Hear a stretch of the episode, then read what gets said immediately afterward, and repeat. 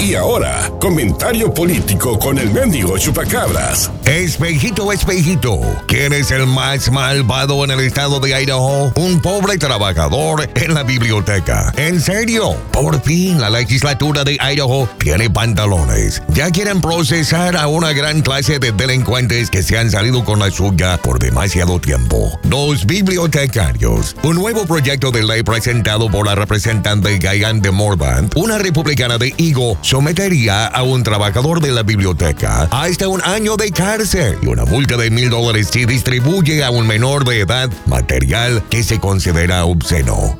Lo curioso es que este proyecto de ley cuenta con el número HB 666, el número de la bestia, y el día de ayer recibió la aprobación del Comité de Asuntos Estatales de la Cámara Baja. De Morvan presentó a Stephanie Gifford, una mujer del condado de Bonneville que dice ser analista literaria y de currículo para el Family Watch International. Esta dama comenzó a dar ejemplos de libros que supuestamente violentan a los niños. Claro que hay otros estados que buscan eliminar ciertos libros de las bibliotecas, pero este proyecto de ley sometería a quienes los prestan a sanciones penales. Pero hay un problema, tal como afirma Yahoo News, no existe una lista de libros prohibidos, por lo que los bibliotecarios estarían constantemente bajo el escrutinio del público. Pero tomando todo esto en cuenta, hay muchos libros que deberían de prohibir, ¿verdad? Hasta la Biblia, porque la misma Biblia tiene pasajes explícitos. Por ejemplo, la vez que Jesucristo se topó con una prostituta. Eso no puede ser. O hasta el escritor Shakespeare, porque alguien podría considerar su contenido pornográfico. ¿O qué tal el libro clásico de ratones y hombres? Of Mice and Men. O peor tantito, Cervantes. Don Quijote es un libro violento.